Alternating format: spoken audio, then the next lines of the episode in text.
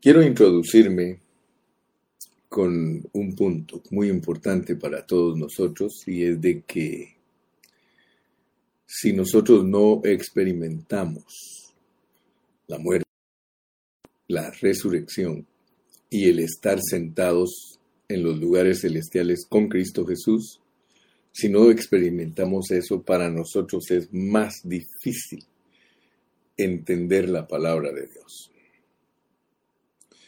Esa medida que nosotros experimentamos la muerte de Cristo, su resurrección y su entronización, es a medida que experimentamos eso que Dios nos abre el libro.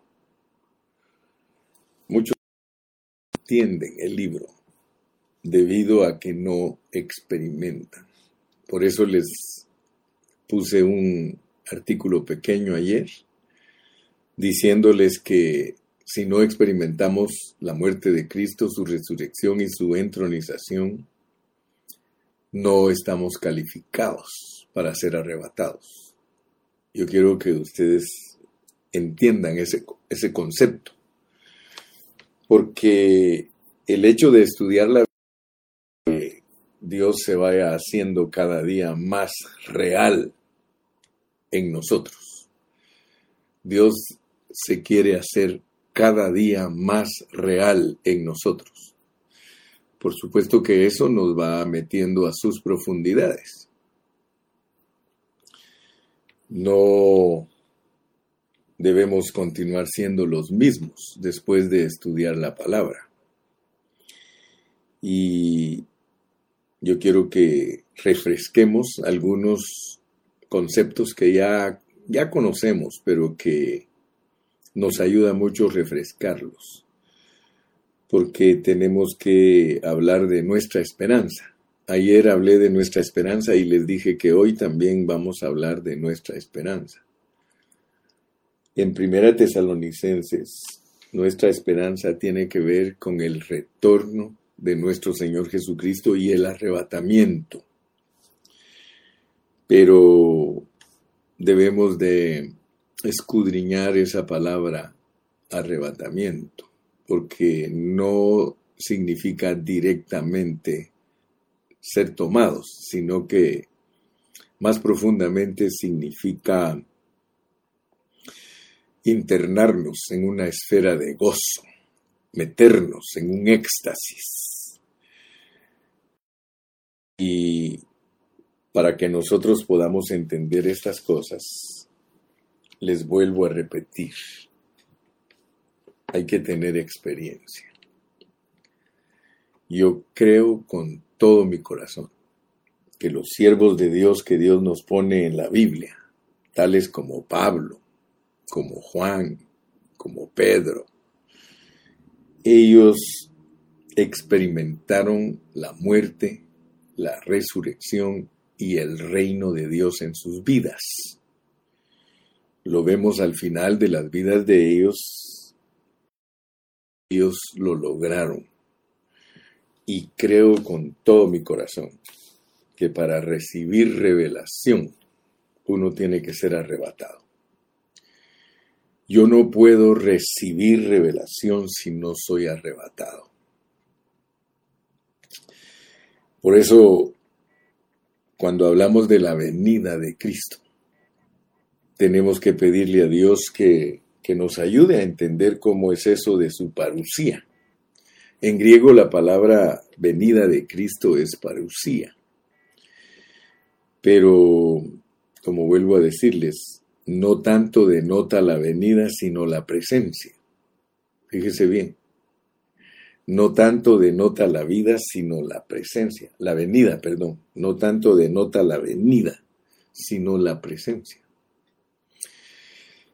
hay un asunto importante en nosotros los creyentes y es de que tenemos que orar, que Dios nos abra nuestro entendimiento para entender las cosas espirituales, los asuntos espirituales. Nosotros estamos muy cortos, muy poquito experimentamos de la vida espiritual no la entendemos a profundidad. La vida espiritual, hermanos, es algo bien profundo. Eh, en esta mañana yo amanecí muy, eh, como les dijera, muy ansioso, contento, muy inquieto, porque Dios me hablaba en mi sueño y me decía, si tú quieres verdaderamente recibir revelación de mí, tú tienes que ser arrebatado. No estoy hablando de en el sentido que algunos toman decir ser arrebatado, ser precipitado, ser desesperado. No, no, no.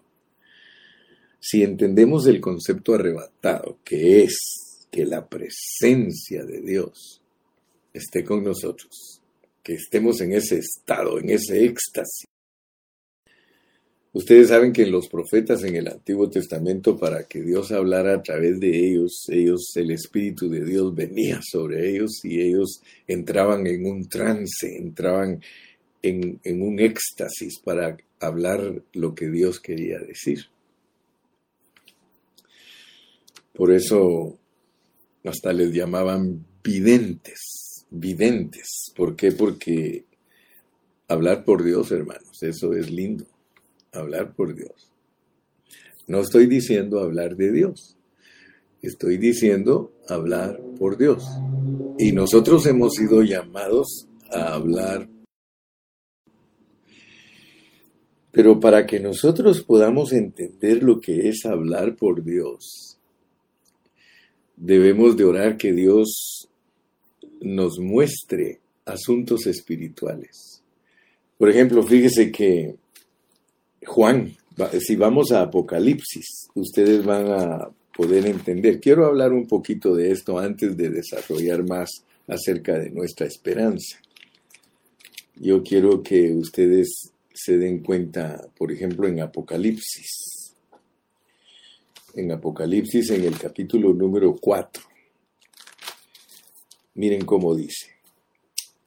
Después de esto, o sea que después que el apóstol Juan vio eh, el asunto de las iglesias, capítulo 2 y 3, porque en Apocalipsis nosotros tenemos el capítulo 1, que es una visión de Cristo en su ministerio celestial como sumo sacerdote, ministrando en el santuario celestial.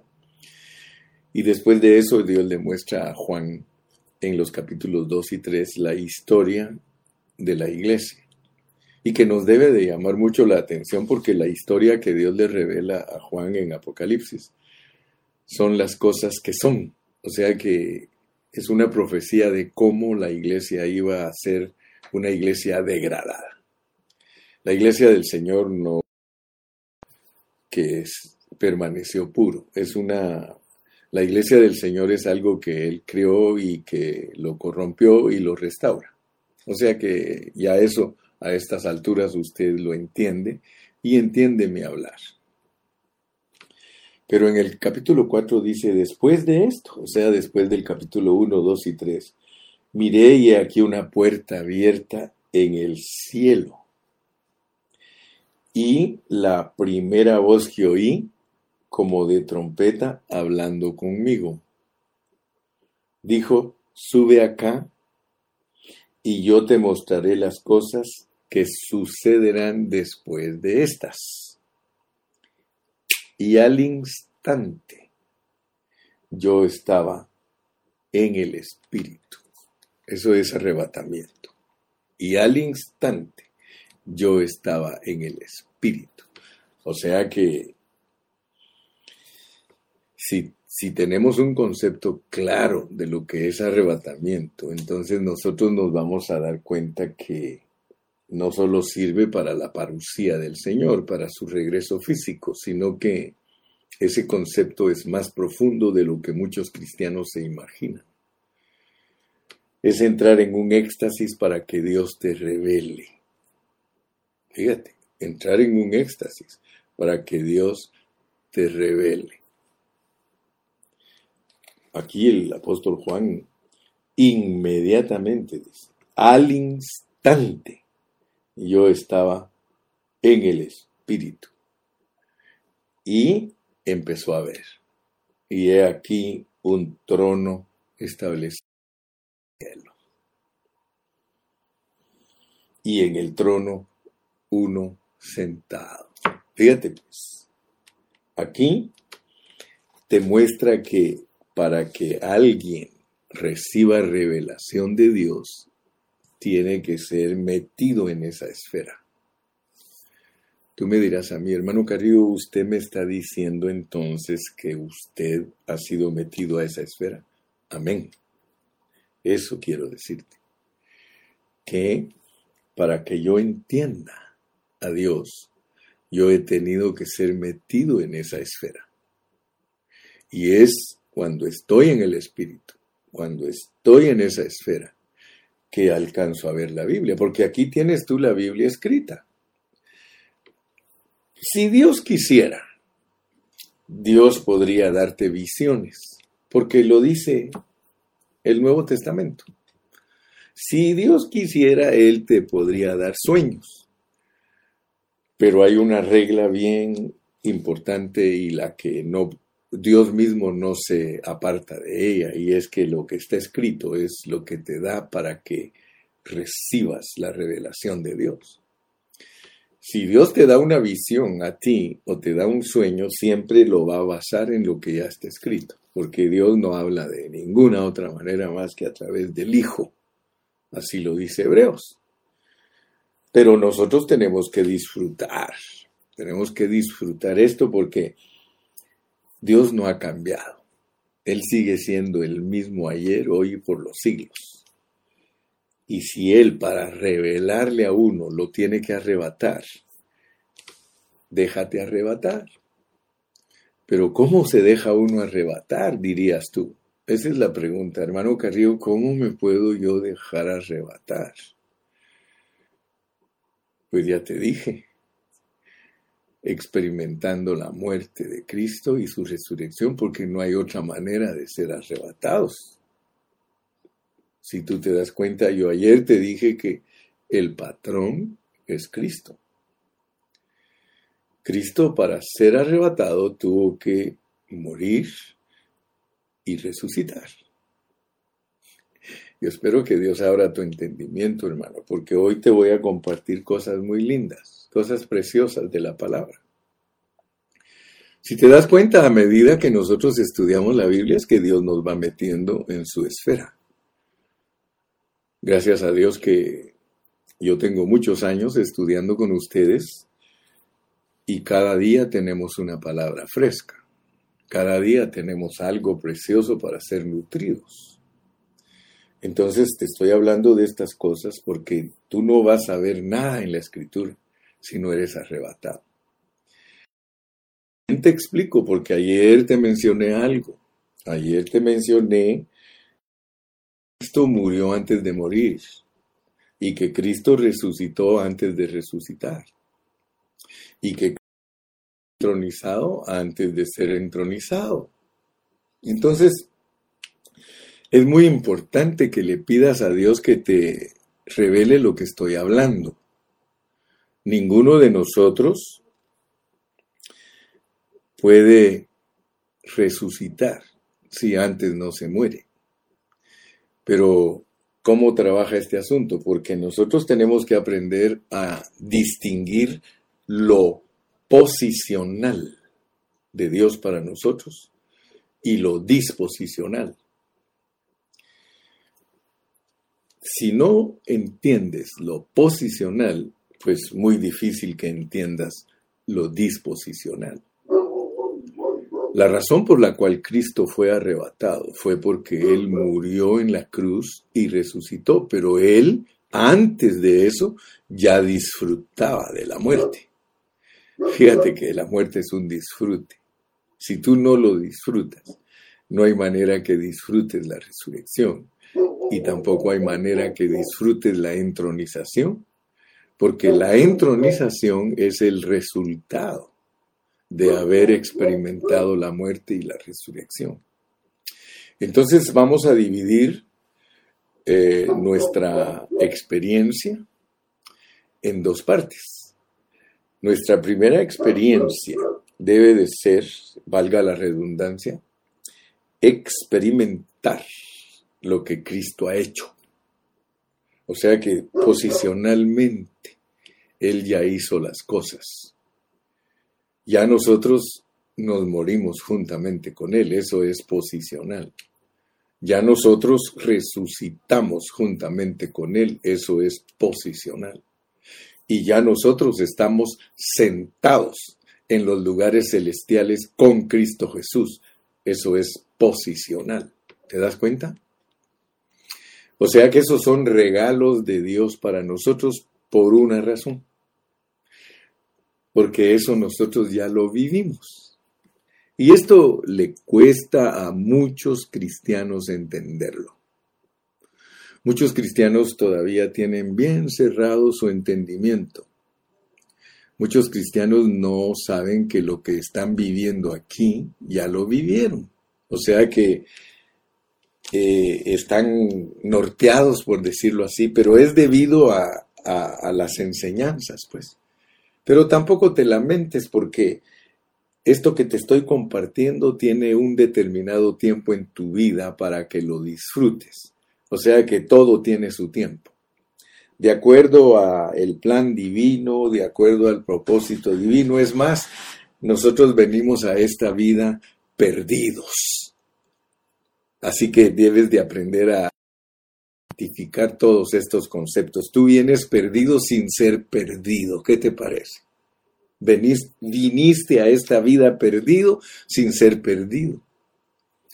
Porque ninguno de los que es escogido y predestinado eternamente fue escogido para eso, sino que el que es escogido para esta vida, y, yo quiero que nos metamos a la palabra porque solo la palabra es la que va a desentrañar todas nuestras interrogantes. Vamos a Juan capítulo 6. Juan capítulo. Bueno, leamos Efesios, Efesios primero. Gracias a Dios que ya hemos efesenciado y eso no quiere decir que ya no vamos a tocar Efesios. Vamos a estar refrescando nuestro efesenciar quiero por favor que me pongas mucha atención porque mi carga, el mensaje, mi carga en el mensaje de hoy es que Dios te revele su palabra. Mi carga en el mensaje de hoy es que aprendas que ser arrebatados no es un acontecimiento que solo va a tener efectividad cuando Cristo aparezca en los aires. Eso es la consumación. Eso ya es como llegar al, momento final de ese aspecto en la Biblia. Todas las cosas en la Biblia van a llegar a su consumación, pero eso no significa que Dios las tiene limitadas a nosotros para que no las disfrutemos. Mira, si nosotros no aprendemos a disfrutar a Dios es porque no tenemos revelación. Quiero que sepas que antes de que nosotros viniéramos a esta tierra, porque esto lo tienes que saber. Mira cómo dice Efesios 1.12. Efesios 1.12. A fin de que seamos para alabanza de su gloria. Es muy importante que tú entiendas que tú existes y has sido puesto aquí y desde la eternidad Dios te destinó para alabanza de su gloria para alabanza de su gloria. O sea que su expresión, para que se alabe su expresión, porque yo quiero decirte, mi amado hermano, que en la lección de hoy tenemos que entender, hermano, que lo que estamos haciendo, lo que estamos haciendo, no es tan importante para nosotros como lo es para Dios. Porque el problema de la mayoría de nosotros los cristianos es que nosotros vemos que todo lo que Dios está haciendo es para nosotros. Pero momento, momento. Si estás entendiendo la predicación del pastor Carrillo, tú vas a entender que aquí el más importante es Dios. No a nosotros, no a nosotros la gloria. La gloria es de Dios. O sea que Dios está buscando gente que se deje usar para el propósito de Él. El problema es que nosotros estamos bien norteados. Nosotros andamos en la carne, nosotros tenemos problemas con nuestro esposo, con nuestra esposa, con nuestros hijos, porque no hemos captado lo que es el propósito eterno de Dios en nosotros. Nos ha ganado el mundo, nos ha ganado Satanás, nos han ganado los demonios, nos han ganado los ángeles caídos y nos tienen bien distraídos y perdidos en un montón de conceptos humanos. Te lo digo como exhortación. Porque si tú no estás avanzando en tu vida cristiana, hay algo malo en tu vida. Hay algo que no te está dejando avanzar al propósito eterno. Yo estaba preparando la plática de hoy porque tengo un laberinto en mi mente y tengo que ordenarlo para presentártelo en una forma entendible. Yo escribí con letras bien grandotas. Si tú puedes ver, aquí al final de mi, de mi bosquejo, mira, mira lo que escribí. Mira lo que escribí aquí al final de mi bosquejo con unas grandes letras y terminé con un aleluya. Te lo voy a leer todo, todo lo que hablemos hoy, porque me, voy a adelantar al final de la lección, todo lo que hablemos hoy es para Él y para la gloria de Él. Somos bendecidos, pero no somos lo importante, sino Él es el que importa, el Señor Jesucristo. Y Él por eso nos enseñó la lección y también nos la enseñó Pablo, el Señor se menospreció a sí mismo y le dio toda la gloria al Padre. Y el apóstol Pablo se menospreció a sí mismo y le dio toda la gloria al Hijo. Aleluya. Y por eso podemos leer Filipenses 2, donde dice que Él no estimó como algo a que aferrarse, siendo Dios, se humilló y se humilló hasta lo sumo a morir en una cruz. Ok. Wow, wow. Yo espero, hermano, que en esta mañana Dios te visite.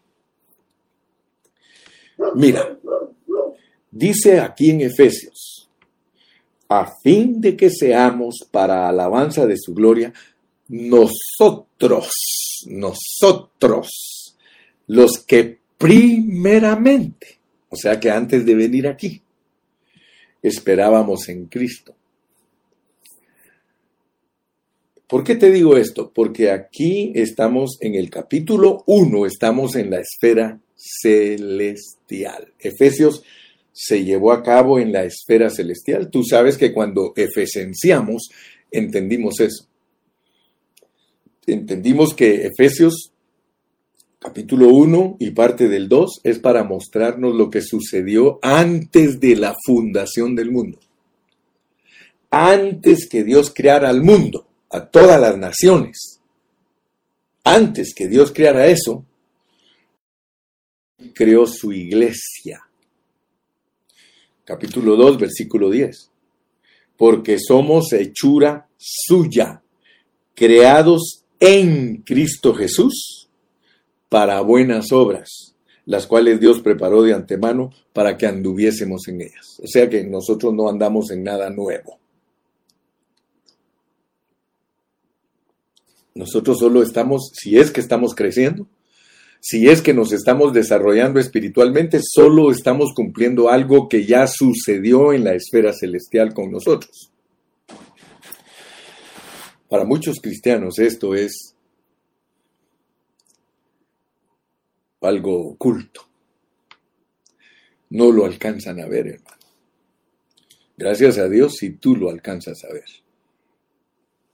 Yo lo alcanzo a ver perfectamente.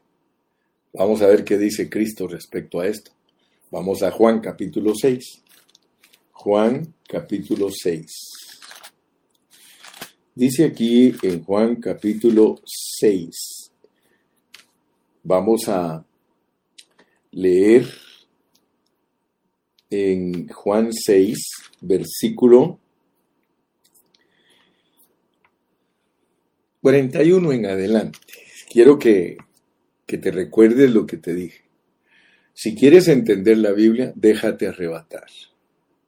Métete a tu espíritu, porque entonces vas a ver. Entonces la palabra se vuelve una visión para ti. Si yo no me meto a mi espíritu, yo leeré y leeré y leeré y leeré y no miraré nada.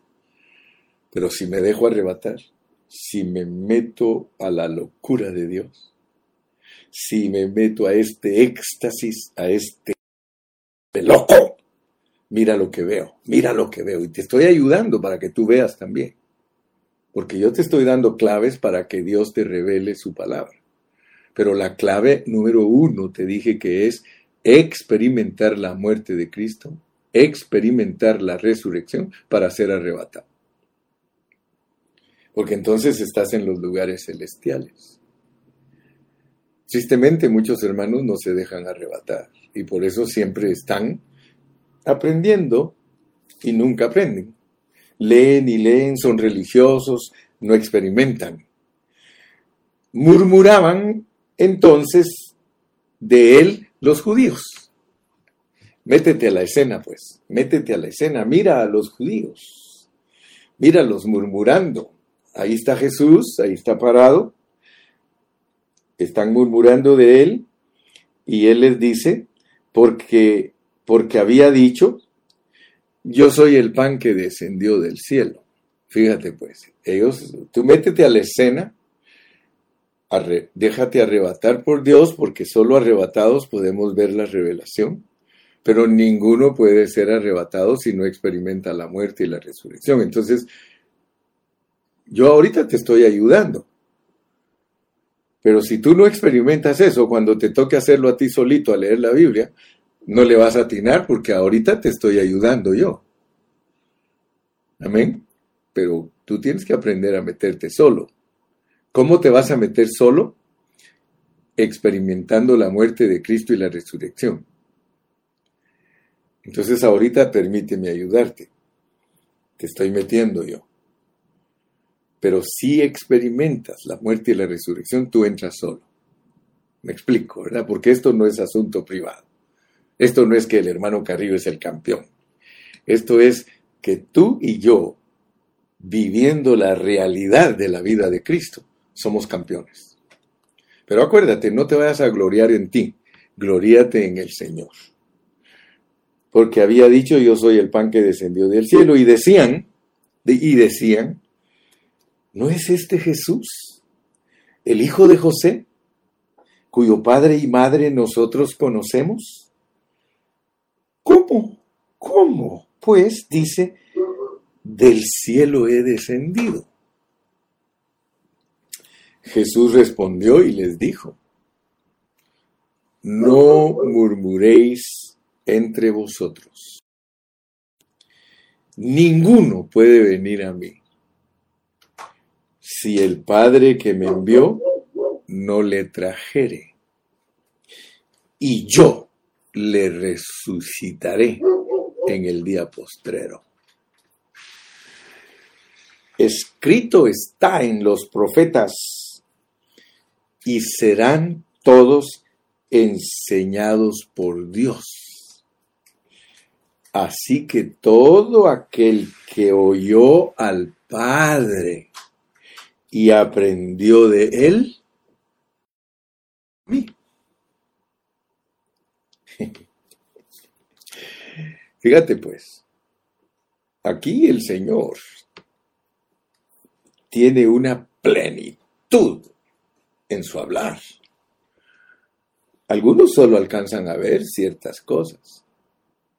Como por ejemplo, yo estoy seguro, algunos alcanzan a ver que el Señor Jesucristo les está diciendo a los judíos que Dios como Padre les enseñó de acuerdo a la ley. Y es correcto, hermano. Si alguien aplica eso, es correcto, pero es superficial. Porque el Señor Jesucristo aquí les está declarando cosas profundas.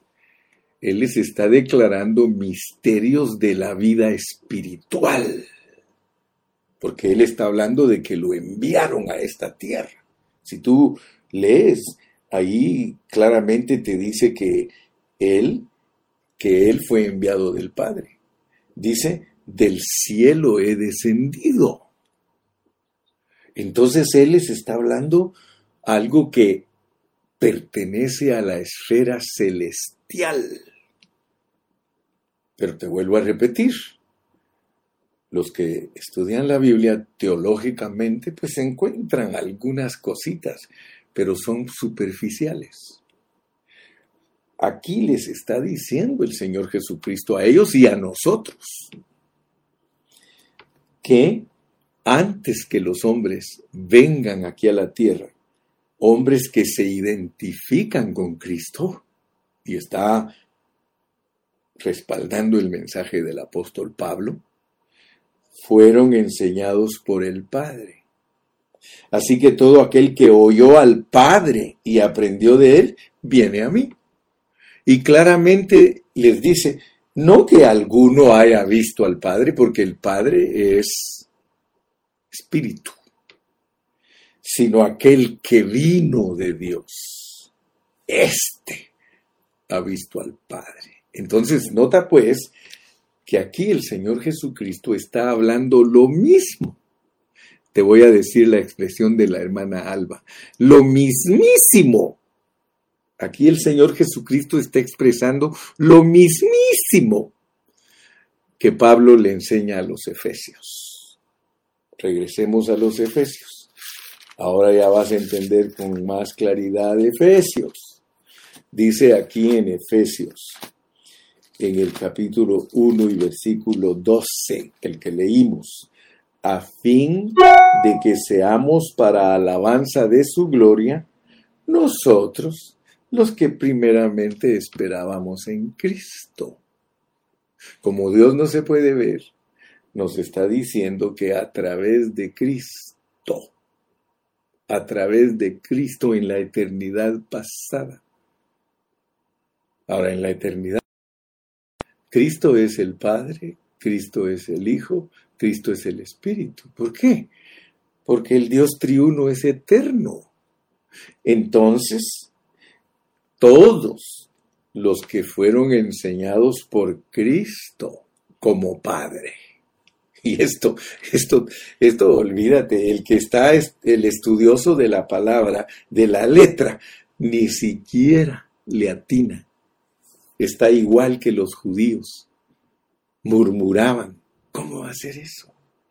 ¿Cómo él se atreve a hablar de eso? Sin embargo, capítulo 1, verso 3, bendito sea el Dios y Padre de nuestro Señor Jesucristo, que nos bendijo con toda bendición espiritual en los lugares celestiales en Cristo. Y esto es lo que muchos no entienden, porque muchos no entienden a Cristo. Dios como Cristo, hermano, Él no empieza a existir cuando nace en el pesebre. Dios como Cristo es eterno. A Dios nadie le dio jamás el Hijo de Dios, el Cristo. Él le ha dado a conocer. ¡Wow! ¡Wow! Según nos escogió en Él antes de la fundación del mundo. Aleluya, hermano. Mire, yo en esta mañana le quiero decir algo, hermano. A mí se me hace que, que nosotros hemos perdido mucho tiempo de nuestra vida en la religión, hermano. Hemos andado perdidos en muchos conceptos y todavía nos cuesta entender lo espiritual, hermano. Oh Señor Jesús, ayúdanos ayúdanos. Fíjese, en el 2.10 dice, porque somos hechura suya, creados en Cristo Jesús. Y esto es lo que les dije que muchos no entienden, porque muchos creen que nosotros fuimos creados en Adán. Fíjense, muchos predican que fuimos creados en Adán, y, y es correcto, hermano. Pero nosotros no fuimos creados en Adán, sino como hombres naturales. Pero aquí no se está hablando del hombre natural. Nosotros tenemos dos semejanzas. 1 Corintios 15 lo dice. Dice que nosotros tenemos dos semejanzas. Y una es natural, humana, y la otra es espiritual, divina. Nosotros somos divinos humanos, humanos divinos. Nosotros tenemos que vernos en Cristo, hermano.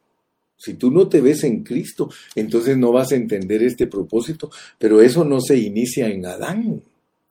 Yo te estoy hablando de cosas celestiales. Dice, fíjese, dice, porque somos hechura suya, creados en Cristo Jesús para buenas obras. Y, y, a mí me llama mucho la atención porque dice, porque somos Y yo te, te pido que investigues esa palabra hechura en el griego y te vas a dar cuenta que es la palabra poema, poema.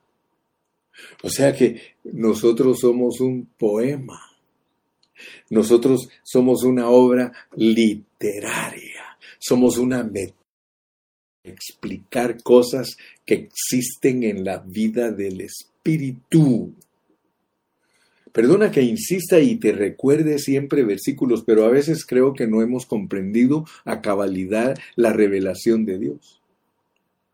Los misterios de Dios, porque, ay hermano, si tú supieras lo que cargo aquí en mi mente. Me dijo una vez un hermano, sácalo hermano. Queremos saberlo, queremos saberlo. Yo sé que muchos de ustedes quisieran saber muchas cosas que ni siquiera se las he dicho. Pero quiero pues que dice, por tanto, dice en el verso 11, por tanto acordaos de que en otro tiempo vosotros, porque mira cómo nos manda Dios aquí a esta tierra, mira cómo nos manda.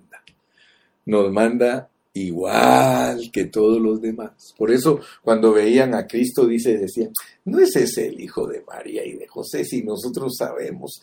¿Cómo dice él que es un pan que descendió del cielo? Si nosotros sabemos quién es él, conocemos a sus hermanos y a sus hermanas.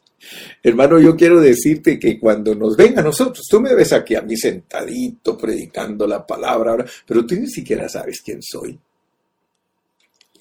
Y lo mismo podría decir yo de ti. Muchos no saben ni quién eres tú, hermano. Bueno, hablando aquí entre nos, yo creo que ni siquiera tú sabes lo que tú eres.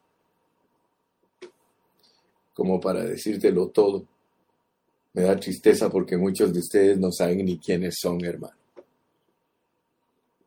Dios quiere, hermano, que sepamos quiénes somos nosotros, hermano.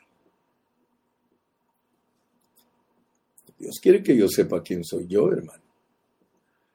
Porque si yo no sé ni quién, wow, yo voy a salir de este mundo con mucha pérdida. El Señor Jesucristo, el Padre Celestial le reveló quién era Él. A Pablo, Dios le reveló quién era Él. A Pedro, Dios le reveló quién era Él. A Juan, Dios le reveló quién era Él a Jacob, a Jacobo, Dios le reveló quién era él. A Filemón, Dios le reveló quién era él. A Timoteo, Dios le reveló quién era él. Si Dios no te revela quién eres tú, tú nunca vas a experimentar la muerte, la resurrección y la entronización, mi amado. Mi amada hermana, si Dios no te dice quién eres tú, tú nunca vas a experimentar y vas a vivir divagando y divagando y divagando y te va a suceder lo que dice Pablo. Vas a estar engañando y siendo, y siendo engañada, engañando y siendo engañados. Tienes que experimentar, porque solo experimentando la muerte y la resurrección se puede el arrebatamiento. Wow. Wow. Pregúntate, ¿los hombres de Dios fueron exitosos porque ellos fueron triunfantes? Porque Pablo experimentó lo que experimentó, porque él llegó un momento en el que él entendió quién era él. Él dijo en Gálatas que él entendió que fue escogido por Dios y predestinado desde antes de ser formado en el vientre de su madre, y que a su tiempo lo manifestó Dios. Y Dios quiere manifestar lo que tú eres, hermano. Gloria a Dios. Por eso te dije, nos manda igual que todos los demás, por tanto, acordaos de que en otro tiempo vosotros los gentiles en cuanto a la carne, erais llamados sin circuncisión, despreciados, hermano. Por la llamada circuncisión nos llamaban perros. En aquel tiempo, en aquel tiempo no te habíais identificado, estabais sin Cristo, alejados de la ciudadanía, no éramos judíos, no nos dijeron que el pacto era para nosotros. Estábamos sin esperanza, sin esperanza y sin Dios en el mundo. Aleluya. Quiero decirte, hermano, gloria a Dios por el escoger y predestinar te voy a volver a repetir el texto de Job. ¿Te acuerdas que yo te he dicho muchas veces ese versículo de Job? Está en Job. Sí, me recuerdo que está en el capítulo 8. Mira cómo dice Job capítulo 8 y versículo 9 pues nosotros somos de ayer, pues nosotros somos de ayer y nada sabemos. O sea que nos manda así ignorantes, nos manda sin saber quiénes somos nosotros. Si no fuese por la palabra, si no fuese por la revelación divina del Nuevo Testamento, fíjate, del Nuevo Testamento, lo que los judíos no creen, porque los judíos dicen que no le, que, que nosotros somos usurpadores, que nosotros nos inventamos el Nuevo Testamento a través de Pablo, de Saulo. Ellos lo desprecian. Pues nosotros somos de ayer y nada sabemos, siendo nuestros días sobre la tierra como un poema, como una sombra, como una sombra. No es la realidad. Nosotros aquí no estamos viviendo la realidad, nosotros estamos viviendo una sombra que nos va a llevar a la realidad, nos lleva de regreso a la realidad. Entonces dale gracias al Señor pues que Dios te está revelando su palabra. Voy a terminar por hoy porque ya el tiempo se me fue. Quiero terminar con Segunda de Corintios, capítulo 12. Segunda de Corintios, capítulo 12 es un libro que ya todos conocemos y es un pasaje que ya todos conocemos también. Pero quiero que veas, pues, quiero que veas cómo es que Dios nos da revelación. Nadie puede ser arrebatado si no experimenta muerte y resurrección. Mira pues, capítulo 12 de Segunda de Corintios. Ciertamente no me conviene gloriarme. Ciertamente no me conviene gloriarme o sea que él sabía que lo más importante no somos nosotros. Lo más importante en todo este asunto, hermano, y que se te quede y se te grabe, es Dios. Es Él el que quiere llevar a cabo su beneplácito, es Él el que quiere llevar a cabo su plan y nosotros solo somos sus colaboradores. No te goces tanto por lo que tú eh, disfrutas, gózate si Dios te disfruta a ti, hermano. Ciertamente no me conviene gloriarme, pero vendré a las visiones y a las revelaciones del Señor. Conozco a un hombre en Cristo que hace 14 años, fíjate pues, aquí nos va a contar él de su experiencia en Cristo. Y no se te olvide que en Cristo hay, hay posición y hay disposición.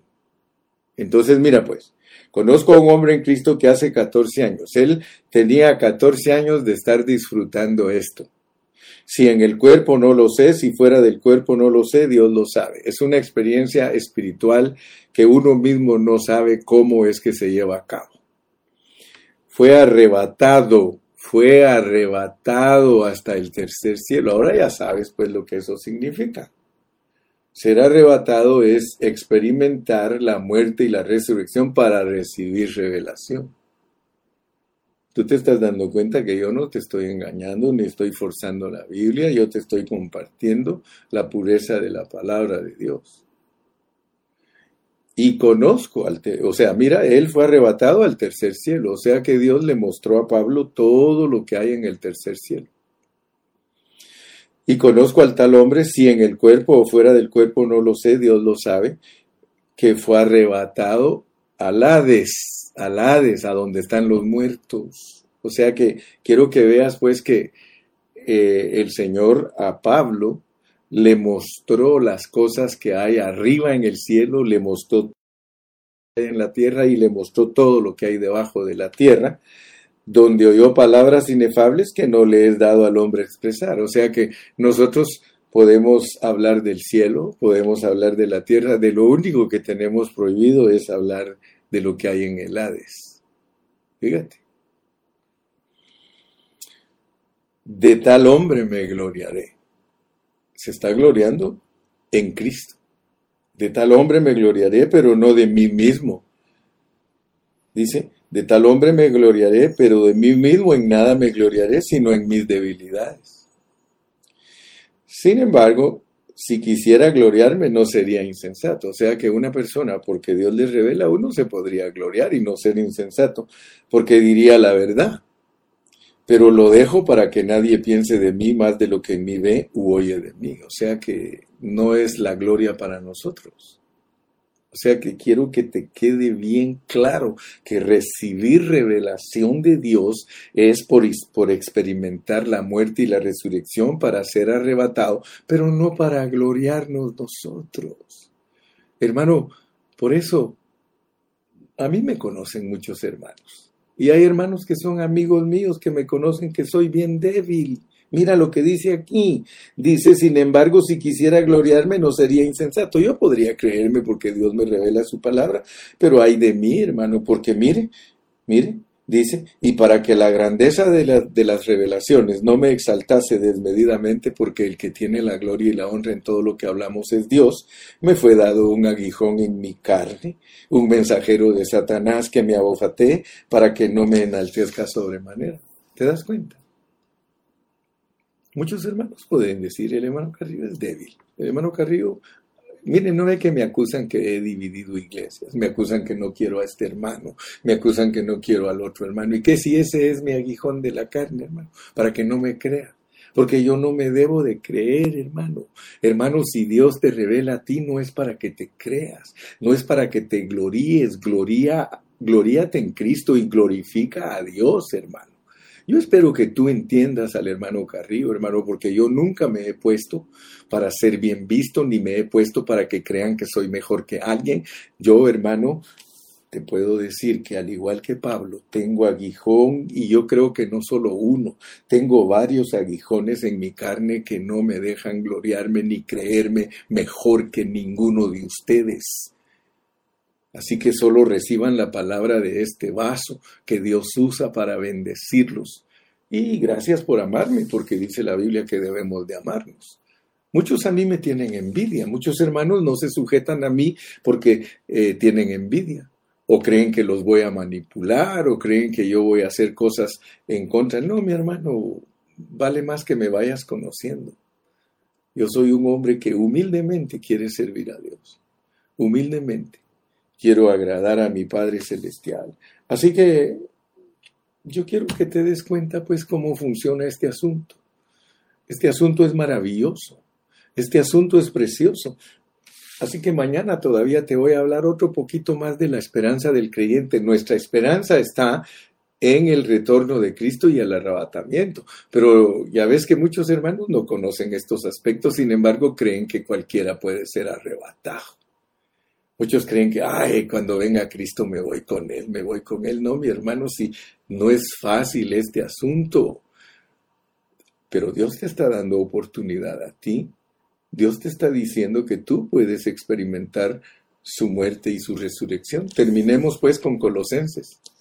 terminemos. Ya saben que ahora se van a dar cuenta lo importante que fue colosenciar, filipensear, efesenciar. Ahora vas a darte cuenta, hermano, que esto es maravilloso. Colosenses, capítulo 2. Colosenses 2, para que con esto certifiquemos de una manera fehaciente y clara que lo que estamos hablando viene del corazón de Dios. Felipe, eh, Colosenses 2.20.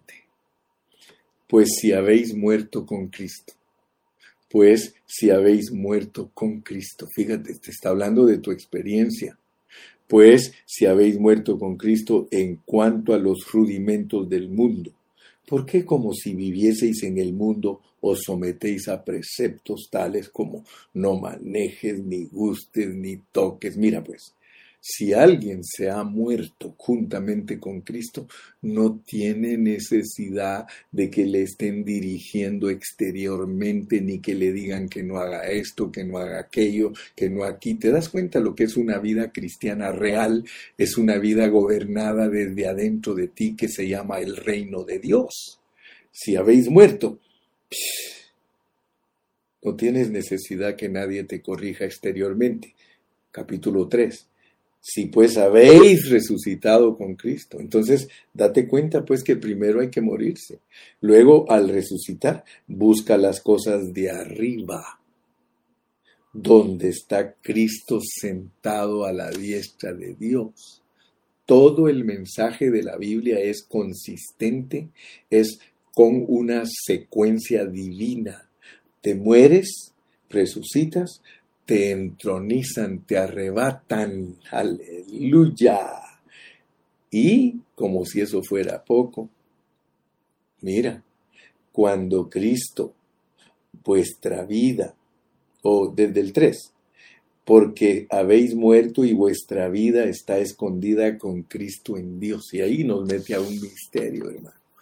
Y te vuelvo a repetir, los misterios de la vida espiritual cuesta entenderlos, porque tienes que entender que te moriste con Cristo, que resucitaste con Cristo y que estás entronizado con Cristo. ¿Cómo haces o cómo hace Dios, hermano, para habernos tenido en la cruz con Él para morir con Él? ¿Cómo hizo Dios para tenernos en resurrección y resucitar con Él?